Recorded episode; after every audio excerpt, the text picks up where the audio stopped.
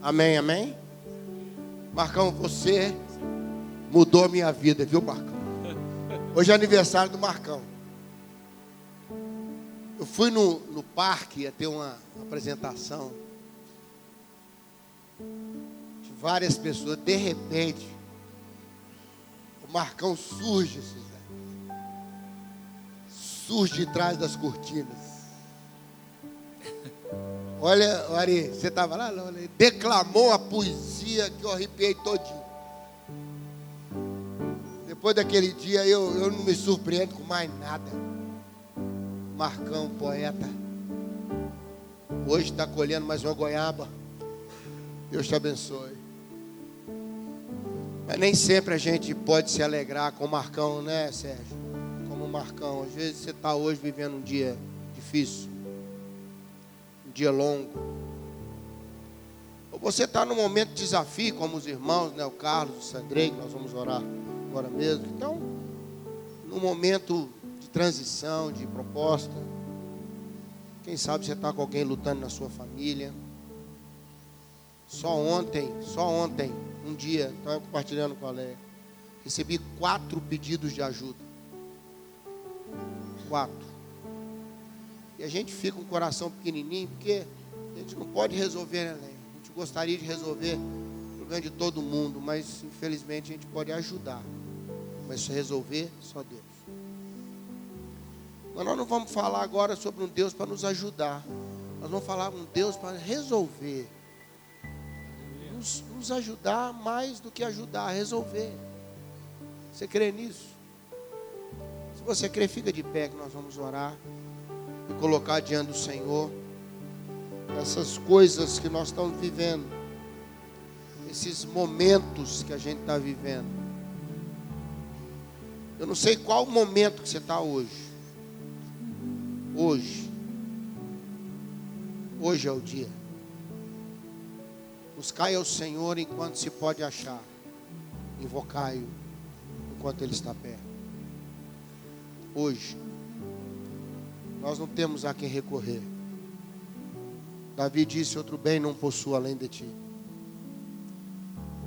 O salmista declara: Se não fosse o Senhor que esteve ao nosso lado. Quanto mais você for caminhando na vida, mais você vai valorizar o Senhor estar perto.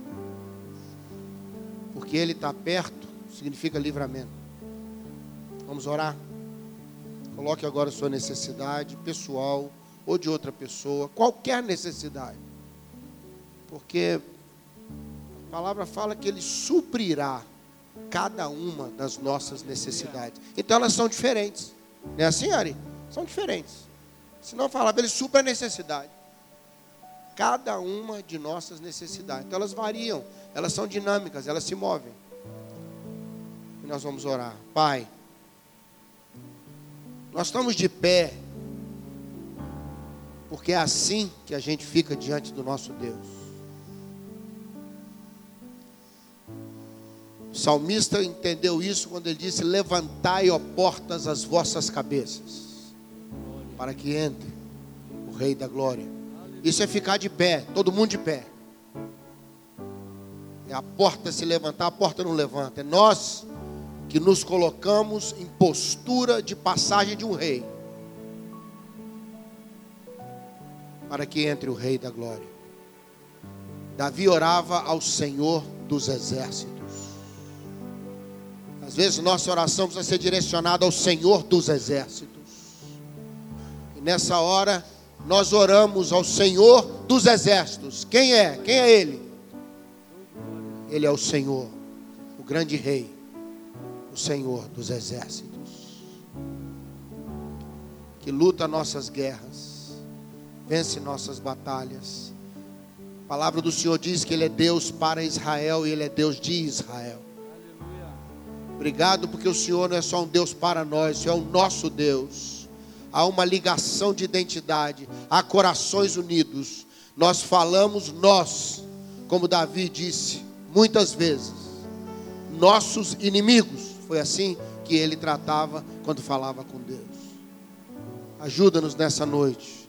Guerreia nossas guerras. Chama vitória sobre nossas vidas, Deus. No nome de Jesus. Amém Amém? Vamos sentar, vamos compartilhar a palavra do Senhor. Obrigado, querido. Deus te abençoe. Esse mês eu quero debruçar com você sobre um tema que, inclusive, também vai ser o tema da igreja, sobre discipulado. Ser discípulo. Discipulado, irmãos, é uma comunhão recheada de ensino. Eu posso me relacionar com você, mas a partir do momento que eu estou aprendendo com você, aquela comunhão se veste de discipulado, seguidor. Eu passo aí atrás de algo ou de alguém. Eu sou um discípulo. E nós, eh, ao longo desse mês, eu quero falar um pouquinho sobre a importância dessa comunhão com o aprendizado. Ser discípulo é basicamente querer aprender, é confiar no que recebe. Entende isso aí? Confiar no que recebe. Você anda com quem você confia. Imagine que o piloto de avião é cego. Você vai decolar com ele, irmão? Hein? O piloto é excelente, só que ele é cego. Que maravilha, não vou nesse avião, não. Não existe nuvem com braille, não, irmão. Saiu agora essa, né? Nuvem em braille, misericórdia. É que eu tiro as coisas dessas ali? Não existe, não, irmão. Tem coisa que você tem que ver. Tem coisa que você tem, eu tenho que ter certeza que você está vendo. Eu queria caminhar com você sobre um momento na vida de Paulo. E, e a palavra-chave para mim é que fala: Ele fortaleceu a alma dos discípulos. Lá em Atos 14, verso 22. Ah, eu vou dar o contexto para você. Fortaleceu a alma dos discípulos. Irmãos, discípulo tem que estar com a alma fortalecida. Quero abençoar você, que a sua alma seja fortalecida. Alma fraca, a gente não aguenta, não, irmão. Você não aguenta carregar uma emoção, você não aguenta carregar uma decisão, você não aguenta, a alma está fraca. Você não aguenta nem ouvir problema, quanto mais enfrentar problema. Eu não esqueço de um irmão chegou perto do outro e falou: Rapaz, eu preciso compartilhar umas coisas com você. Ele falou: Não faça isso, não, irmão. Compartilha, não estou aguentando nem os meus. Não, não é? Não tem dia que a gente está assim? Não, não traz problema, não sabe por quê? Eu já estou com o estoque cheio. Não é? Ou então o outro vem compartilhar, você fala, você acha que isso é problema? Deixa eu te falar o que é problema. Eu contei aqui de um, rapaz, na época atendia na igreja, com, é, por telefone para aconselhar, e uma pessoa me ligou perguntando como é que estava o rapaz. Eu estava atendendo naquele dia. Eu falei, mas por quê? Como é que está o rapaz? Ele falou, não, que eu liguei para ir ontem para desabafar, e ele falou comigo, você acha que isso é problema? Deixa eu te falar o que é problema. E desabafou comigo. Então eu estou ligando hoje para saber se ele melhorou. Eu falei, se ele melhorou, vai piorar. A hora que eu conversar com ele. Aí eu chamei o rapaz e falei, meu irmão, você está aqui para ouvir a pessoa e aconselhar. Ele falou, ah, pastor, mas é a ver com tanta bobagem que eu não aguentei não. Quando eu vi aquelas coisinhas que ela falou, tal, eu falei, eu vou te falar o que é problema. Mostrei para ela. Falei, você mostrou para ela, infeliz. Mostra para mim. Ela está aqui para compartilhar e não existe probleminha, problemão, problemaco, não. Problemeco, existe problema. Talvez para você é uma bobagem, mas para o outro está do seu lado. É sério, irmão. Sério, e nós não somos referência de problema para ninguém. Está entendendo isso aí? O seu sofrimento é seu. A Bíblia fala: quem vai se lamentar pelos pecados, faça isso pelos seus pecados. Entende? A dor é minha, a dor é sua. E Paulo estava lá numa cidadezinha, isso aconteceu numa cidadezinha chamada Listra. Listra era uma cidade da província da Galácia. Então aquela carta de Paulo aos Gálatas, sabe aquela carta aos Gálatas? Chegou também em Listra chegou em Derbe. Então aquela carta aos Gálatas também era para eles. Era uma região, Galácia, era uma região com Listra, com Derbe, com outras cidades. Timóteo era dessa região. E não era convertido quando aconteceu isso aí. Na segunda viagem de Paulo, quando ele volta lá em Listra e Derbe, que eram cidades importantes da província romana, não é? Para você ter uma ideia, em Listra havia o templo de Júpiter, que era um dos maiores deuses da mitologia romana e grega, não é? Então era um Deus forte. Era um Deus forte. Não é? Principalmente romano. Zeus era grego, né? Júpiter era romano. Então ele era considerado um grande Deus, acompanhado por Mercúrio, que era também o chamado Deus da, da, da anunciação, das falas. E havia uma lenda em Listra que teve uma vez que esses dois deuses, sabe, se manifestaram em forma humana na cidade. Lenda, conversa fiada. Quando Paulo e Barnabé entraram em Listra, tinha um homem aleijado de nascença. E Paulo, ah, impressionante umas coisas tinha lá no Novo Testamento, diz que Paulo olhou para ele e viu nele fé para ser curado. Eu quero aprender como é que eu vejo esse negócio. Porque às vezes eu olho para a pessoa e não vejo fé nenhuma nela, e menos em mim. Paulo devia estar cheio nele e viu no homem também. Eu não sei o que eles tinham. Pedro também teve esse negócio com Enéas, viu que ele tinha fé para ser curado, falou: levanta. Essa leitura de fé no outro, eu ainda, ainda quero aprender essa leitura, a ler essa fé no outro, ver que o outro também acredita, que eu não preciso acreditar para mim e para ele. Mas aí Paulo deu uma palavra de ordem espiritual, o homem levantou. Entendeu, Sandra? Levantou. Ah, mas foi um auê na cidade. E falaram: olha, os deuses voltaram. Barnabé virou Júpiter e Paulo virou Mercúrio, que Paulo é quem falava. Barnabé não tinha tempo para falar. Paulo é que falava. E aí eles correram lá no templo, que era do lado da porta da cidade, começaram a trazer touro, trazer os bichos para sacrificar para Paulo e Barnabé. Ah, mas foi uma loucura quando eles viram o negócio. Paulo e Barnabé rasgaram as vestes. Onde é que você viu isso, pastor? Lê lá, Atos 14, irmão. Estou só te contando. Rasgaram as vestes. Falaram, que Deus, coisa nenhuma. Nós somos igual a vocês. O, forte aqui, a benção aqui é Jesus. E então pregou Jesus. Nisso chegaram os judeus que iam atrás de Paulo para desfazer o que ele fazia. Você não conhece ninguém assim, não, né? que vem atrás desfazendo o que você faz. Isso é raríssimo. Só tinha na época de Paulo. Umas pessoas que não dá conta do delas, ainda tira do nosso. Aí vieram desfazendo, falaram que nada, eles são enganador, isso tudo é conversa fiada. Aí o negócio virou, Marcão, virou uma confusão na cidade, abrigaiada. Resumo da história, meteram pedra no Paulo. Levaram Paulo para fora da cidade. Engraçado que não apedrejaram Barnabé. Eu no céu vou perguntar a Barnabé. Barnabé, o que você arrumou que você escapou das pedras? Eu sei que Paulo tomou as pedradas todas, apedrejaram Paulo, até dar ele como morto, ele. Deram como morto. Os, os, os irmãos foram lá para buscar o corpo. Quando eles chegaram, Paulo levantou e falou: Acabou. Acabou as pedras? Acabou. Entrou entrando na cidade, milagre, né, gente? Foi milagre. Milagre. Entendeu? Apedrejaram ele até o fim. Ou seja, ele vai do céu para o inferno. Ele vive um momento de grande glória, que ele tem que aprender a lidar com isso. Em seguida, ele vive um profundo inferno de rejeição de pedrada. Qualquer semelhança com a gente é mera coincidência. Às vezes você está no melhor momento. Acontece alguma coisa que joga você para o pior momento. Só comigo que acontece isso? Já aconteceu com vocês também alguma vez?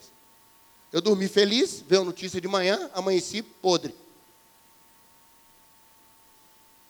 Estava tudo indo bem na minha vida, eu estava ótimo, tranquilo, feliz, estoura um problema na minha família, com filho, com filha, aí pau, pau, pedra voando. Mas não vai matar a gente, porque Deus nos protege a vida. Pode não proteger do sofrimento, mas protege da destruição. Recebe essa benção aí? Voltando dessa confusão toda, que Paulo vai a Derbe, sai de lá, que a pedrada foi em Listra, foi pertinho de Derbe, voltou em Listra, Paulo. Voltou lá, ele. Voltou para conversar com os irmãos. E aí que ele fortaleceu os irmãos. Tinha vida para isso? Como é que eu vou aprender a fortalecer os irmãos? Quando eu aprender a lidar com as minhas coisas. Quando achar que eu sou Deus e quando achar que a pedra é que vem para a minha direção. Irmão, você vai lidar com isso na sua vida você vai ter momentos de grande sucesso. E vai ter momentos de grandes pedras. Não é isso que é a nossa vida, irmão? Não, não é verdade, gente? Mas Paulo falou, eu aprendi algumas coisas com isso. E ele passa para nós algumas lições de como o discípulo fortalece a sua alma. Eu quero passar para você. Você quer pegar aí? Eu peguei para mim. Eu, eu não preciso ter um corpo forte, não. Tem remédio para isso, tem tratamento para isso, tem dieta para isso. A idade cobra seu preço mesmo. Eu já dei muito, 10, 20 quilômetros. Hoje eu pago o menino para fazer isso. Deixa. Há um tempo atrás, fui mentar de jogar bola com, com os meninos novinhos. Quase me mataram. Aí eu, eu descobri que eu tenho que ter noção. O irmãozinho que me acertou, a última coisa que eu lembro, irmão, é que eu parei a bola perto da lateral da quadra. Depois eu só vi a cerca, com a bola, tinha uma cerca fora assim. Ele falou, pastor, o que, que foi? Não foi nada. Só encostei. Eu falei, meu filho, isso é pastorcídio, meu filho. Isso é tentativa de homicídio. Falei com ele, você, você é um cara desleal, agressivo. Eu falei, que isso, pastor? Calma aí. Não fez nada. E é cínico ainda. Eu voltando das profundezas da grade, irmão, trazendo a bola. Por quê? Mas ele estava na força dos seus 25, 30 anos, e eu na força do que sobrou disso aí dos 30 anos. Não tem problema não, irmão. Nada que um Dorflex não resolva. Ah, não é? Nada que um, um bom médico resolva. Agora a alma, a alma é só Deus, irmão.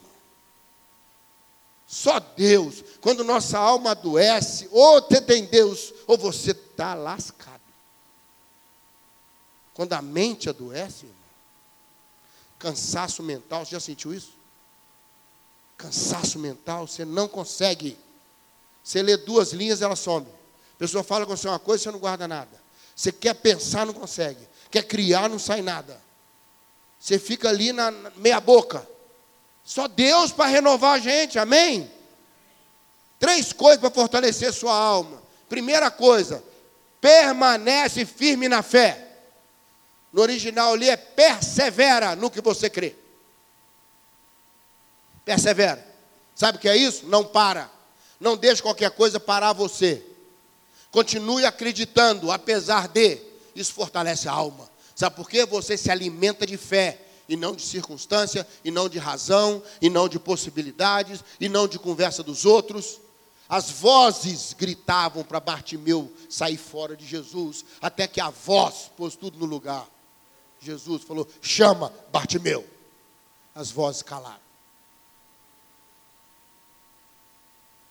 Preocupa com as vozes, não, que quando a voz chegar, cala tudo. Inclusive mudou as vozes. Vai lá, tem bom ânimo. O mestre te chama. É, cambada. Que estava no importuno mestre, cala a boca. Deixa ele passar. Mas quando a voz entra, fica tranquilo com as vozes do seu coração, das pessoas, das circunstâncias.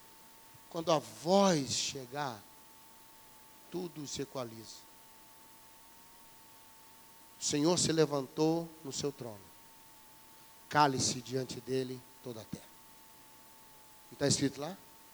O Senhor se levantou. Nem chegou a falar, não, se levantou. Cala tudo em volta. As vozes ficavam falando até a voz se posicionar. Os ventos assoviavam, a onda jogava até a voz se posicionar.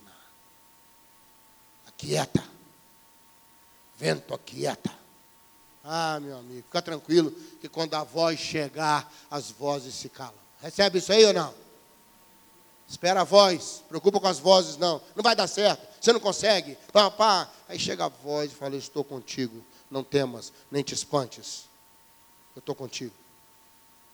E aí? Quem encara uma companhia dessa? Persevera. Não pode parar. O máximo que você vai fazer é diminuir o ritmo.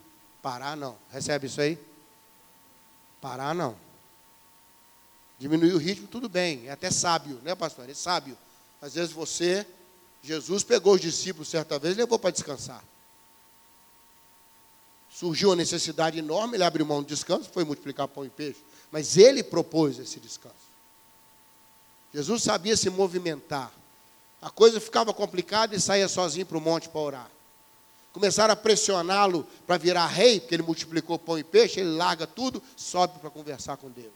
Jesus sabia se retirar estrategicamente. Nós precisamos aprender a fazer isso também. Dar uma distância de sabedoria, às vezes, para as situações, para as pessoas, e ficar a gente com Deus. Ô irmão, pensa nisso, irmão. Persevera, continua, não para, não para. Recebe isso aí? Isso fortalece a alma. Persevera. Segunda coisa que Paulo falou: tribulação é ferramenta, não é problema. Tribulação é aula. Pelas muitas tribulações nós aprendemos. Irmão, isso é uma perspectiva diferente. Eu cheguei do Mato Grosso do Sul ontem à noite. Fui lá para um congresso de família. E lá eu aprendi uma coisa que me impressionou muito, pastor Ari. Os índios tinham uma arma chamada zigaia, Z-I-G-A-I-A, zigaia. Eu fiquei curioso com esse nome, que era o nome do, do hotel que nós ficamos, para o congresso de família lá. E eles me explicaram o que, que é. Zigaia era uma lança pequena para caçar onça. Eu falei, lança pequena para matar onça? Ele falou, é. Mas só índios experientes, guerreiros experientes usavam a zigaia. Zigaia era uma defesa depois que o ataque do inimigo aconteceu. Então, sabe o que eles faziam, gente? Eu falei, parabéns para os índios, eu não usava nunca. Você está louco? Eles me explicaram o seguinte: uma onça apareceu e veio para cima do cara. Ele esperava o ataque da onça com a zigaia, a pequena lança aqui, ó. Quando a onça deitava sobre ele, ele enfiava a zigaia na onça. Na verdade, a onça deitava sobre a zigaia. Entendeu como é que é? Achou que ia pegar ele, pegava a zigaia.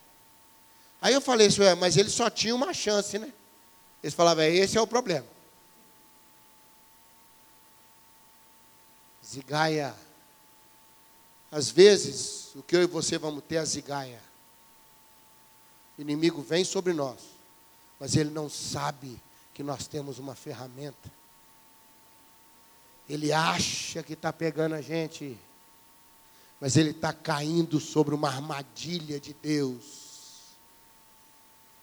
Ele acha que essa situação vai nos destruir, ele vai ser destruído com essa situação. Amém, querido? Ouvi a história de uma cobra que entrou numa carpintaria. E ela, assustada, se viu presa com um serrote, um serrote. Ela falou: não tem problema. Ela se enrolou toda no serrote e deu o um abraço mortal. No outro dia acharam a cobra. Ah, abraçou o bicho errado. Às vezes o diabo vem abraçar a gente e esquece que o Senhor nos fez serrote naquela hora. Ele acha que vai levar. Mas no fundo, nós estamos aprendendo com o sofrimento. Paulo falou assim: aprendi a ter, aprendi a não ter. Aprendi a ter fartura, como aprendi quando não há fartura. Porque eu descobri que tudo posso naquele que me fortalece. Irmão, se você mudar a perspectiva do sofrimento na sua vida, você fortalece sua alma. Quando começar a luz, você fala assim: o que é para eu aprender com isso? O que, que vai ser de mim depois disso? como que, onde está a zigaia? Onde está a arma final? Porque o inimigo chegou perto demais às vezes. Irmão, tem hora que o inimigo chega muito perto da nossa família. Ele chega perto dos nossos filhos. Me mandaram um vídeo de uma, uma apresentação num, num programa em que a, a, treinadora levou um leão jovem, um leão pequenininho, filhote. E tinha uma mãe com um bebezinho. E aí o bebê começou a chorar, não sei o quê, bateu as perninhas. O leão pegou a perninha do neném deu uma mordida na perninha dele. Pegou na roupa. Não ia mastigar a criança nem nada. O leão ficou perturbado com aquela atitude da criança e se defendeu. Só que a treinadora ficou nervosa, ela surtou. Aí ela agarrou a criança e falou: tranquilo, tranquilo, tranquilo. Aí agarrou a mãe também, tranquilo, todo mundo tranquilo, tranquilo. Ela estava surtada, está entendendo? Deixa eu te falar uma coisa. Se o leão daquele põe a boca na perna do meu netinho, ele ia conhecer um outro leão. O leão dente de sabre, que é um antecessor dele. Está extinto, mas eu ia ressurgir. É ou não é? Tiraram o leão, ele não ia comer a criança, obviamente, ele assustou. Era um filhote de leão, estava sob controle. Mas eu aprendi uma coisa ali, irmãos. Não existe ambiente completamente controlado. Você não controla o, o instinto de um leão. Você não controla uma criança. Esses dias um delegado morreu porque eu estava numa festa e a, o filhinho dele, a arma estava aparecendo um pouco, ele estava armado. E ele conversando, percebeu, a criança pegou a arma. Uns 5, 6 anos a criança. E ela mexendo, apontou e pumba, matou o pai. Agora recentemente. Uma morte estúpida. Quando que ele ia pensar? Igual como é que deixa a arma destravada? Eu gostaria de saber. mas, tudo bem. Não vou discutir isso agora, já morreu. Lá me falaram que ele morreu, não sei. Espero que seja uma informação equivocada e ele não tenha morrido, né? Só se ferido.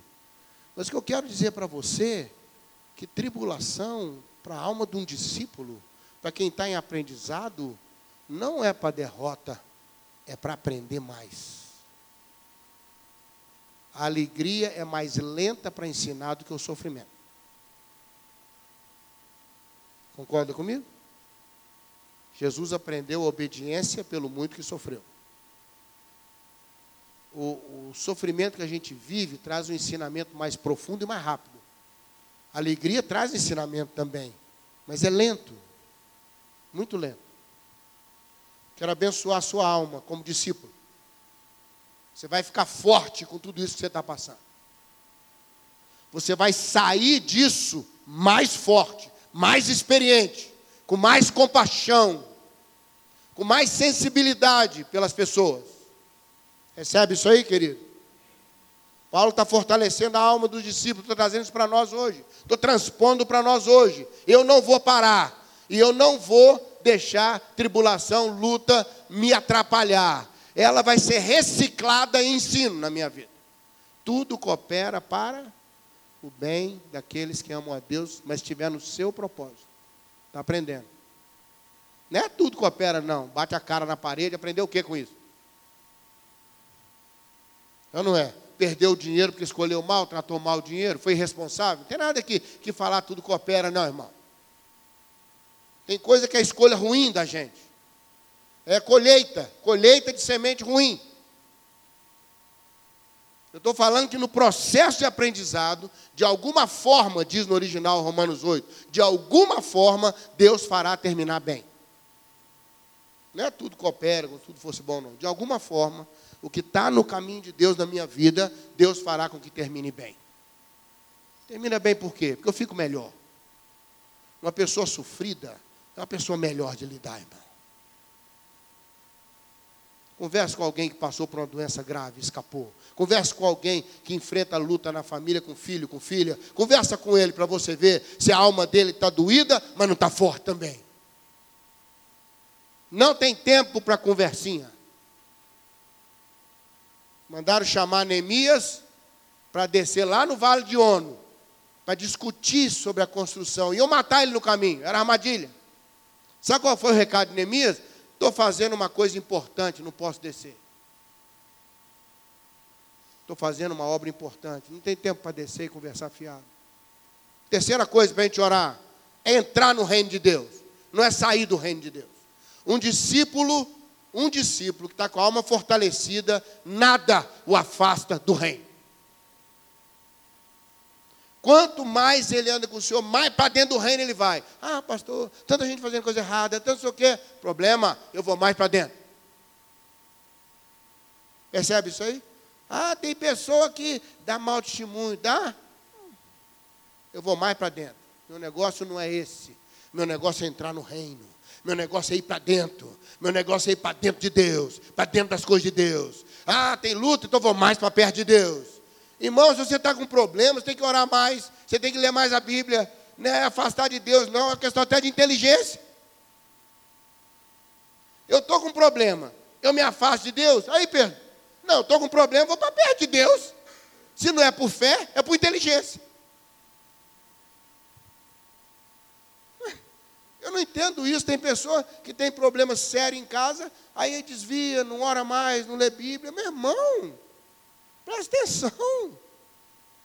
Um discípulo que está entendendo que a luta é ferramenta, que está entendendo que não pode parar, ele quer entrar para dentro do reino.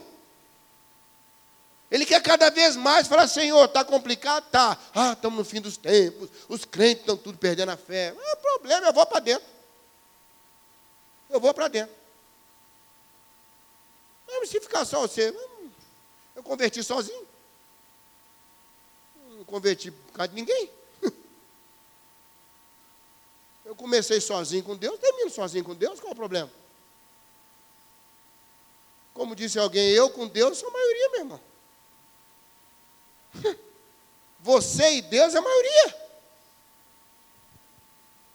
É simples assim. Então, meu irmão, um discípulo com a alma fortalecida é um discípulo que vai para dentro do reino. Ele vai para dentro. Está com luta, aí que ele ora mais. Está com, com, dificuldade, aí que ele, ele dá aquele voto de confiança para o caráter de Deus. Ó oh, Deus, não estou entendendo nada, mas o Senhor é Deus. Está tudo diferente do que eu pensei, mas o Senhor é o mesmo ontem, hoje e vai ser para sempre. Eu não estou entendendo nada hoje. O Senhor fala, fica tranquilo, amanhã que vai, vai entender. Ele falou isso com Pedro. Pedro falou, não estou entendendo nada. Jesus falou, nem vou te explicar agora não. Um dia você vai entender, Pedro. Ele falou isso com Pedro, imagina a gente. Quando foi lavar o pé de Pedro, Pedro falou, esse pezão aqui não, isso não é versão atualizadíssima, tá, gente? Pedro falou, esse pé aqui não. Você vai lavar esse pé não, não estou entendendo nada. falei, Pedro, você não está entendendo agora, Pedro. Deixa eu fazer, Pedro. Deixa eu fazer na sua vida. Para frente você vai entender o que, que eu fiz, Pedro. Tem coisa que o Senhor tem que fazer na gente sem explicar, irmão. Porque se ele explicar, a gente atrapalha. Concorda comigo ou não? Sempre a gente tem um palpite para dar. Sempre tem uma ideia para dar para Jesus. Ou então vai querer fazer junto. A Bíblia fala que o Senhor nos sonda e nos conhece. Quando Davi falou isso, ele falou: Senhor, então vê se há em mim algum caminho mau. Já que o Senhor me sonda, não sou eu que vou querer conhecer, não. Eu vou confiar que o Senhor vai saber os caminhos que precisam mudar. Isso é Davi. É Davi. Davi Davi estava anos luz na frente dele, da gente. Davi falou: O Senhor me sonda e me conhece. Eu não quero saber de caminho, não. Vê se tem em mim, em mim, vê se tem em mim algum caminho mau e guia-me pelo caminho eterno. Davi falou: se o Senhor sonda, é o Senhor que conhece. Porque a gente se conhece, mas a gente não se sonda. Tem dia que você assusta com você mesmo, fala, não parece que sou eu, não. Porque quem nos conhece profundamente é o Senhor. Quem recebe essa palavra hoje? Eu quero orar para o Senhor fortalecer sua alma. Vamos fazer isso? Vamos orar? Fortalecer nossa alma aproveitando esse contexto, vamos ficar de pé para a gente orar? Eu queria chamar o Sandrei aqui, queria chamar o Carlos. Carlos, é o Marcos, desculpa. O Marcos Canela e o Sandrei. Vem cá, queridos. Era até combinando a roupa, como é que é o negócio aí? É, combinando. Esses dois irmãos aqui estão num desafio grande agora, tá? Tá chegando a época agora do sorteio dos conselhos tutelares. Eles vão trabalhar com, com desafios cada um numa, numa região, aqui de Belo Horizonte, uma na região da Barroca, o outro por aqui mesmo. Mas e, e, eles pediram uma coisa importante. Eles vão estar ali no final do culto, são irmãos em Cristo. Eles vão estar ali conversando. Se você quiser conversar com eles, trocar ideia, eles vão dar um profetinho para você guardar, porque vai haver a votação para escolher o conselho tutelar. E nós precisamos de gente lá de Deus, ocupando esses espaços, não é? Então nós vamos orar para o Senhor fortalecer a alma desses irmãos aqui. Que tem um desafio, um compromisso com a integridade. Os irmãos é um meio muito complicado, né? O Júlio conhece bem essas coisas aí. Esse meio de associação. Não é fácil, não, irmão. Não é fácil, não. Mexer com gente, com gente numa situação dessa é complicado. Então nós vamos orar. Pastor Ari, vem cá orar, querido. Ah, você está tá abaladíssimo, né? A voz do homem que for. Então eu mesmo que vou orar. Queria que você estendesse as mãos para cá. Nós vamos abençoar esses irmãos. Eles estão com uma atitude muito bonita de vir aqui pedir oração e se colocar à disposição do povo, serem conhecidos, serem vistos. Ah, eles vão estar no final lá, pode conversar, tira dúvida, pega o panfleto, ajuda, ajuda esses irmãos para lá no conselho tutelar que eles vão trabalhar, os dois vão ser eleitos, se Deus quiser, para poder ser bênção naquele lugar. Nós precisamos de gente de Deus em lugares estratégicos. Ah, é por causa da fé, porque é crente? Não, porque é uma pessoa íntegra em Deus. E nada a ver disso, ah, os evangélicos têm que culpar tudo. Não. Senão a gente inverte as coisas. A gente inverte, tem nada disso. Não é porque é evangelho, são homens de Deus, são homens íntegros, indicados, cobertos, que têm o Espírito de Deus, que pode ajudar muita gente. Vamos orar? Quero abençoá-los. Quero abençoar você. Toninho está envolvido também nessa luta, né, Toninho? De ajudar as pessoas. Vem cá, Toninho, orar por você também. Fica aqui junto. Toninho tem uma batalha grande. Júlio, vem cá, Júlio. Júlio trabalha nessa área também. Aproveitar, abençoar esses irmãos que estão aí envolvidos nessa área social difícil, de associação, de, de apoio. Estenda suas mãos para cá. Ó oh, Deus, fortalece a alma desses homens. Que eles perseverem. Que eles, ó Deus, saibam entender as tribulações. Que cada um tenha a sua zigaia guardada para a hora certa. Porque às vezes a chance que nós temos é quando o inimigo já está em cima. E ela é aquela arma que muda o jogo Põe, ó Deus, uma zigaia espiritual na mão deles, de sabedoria, aquela palavra de sabedoria. Ó Deus, que eles entrem para dentro do reino, que eles empurrem tudo para dentro do reino, meu Deus. Seu trabalho, suas atitudes. Quero orar por nós que estamos aqui também, cada um nas suas áreas de discipulado, de crescimento, de comunhão com o ensino no ambiente da igreja, no ambiente da família, do trabalho. Estamos aprendendo, Deus. Discipulado é um aprendiz, um aprendiz submisso, confiante. Ajuda-nos, Senhor. Fortalece nossas almas. No nome de Jesus. Amém. Amém, queridos. Deus abençoe vocês, viu? Força,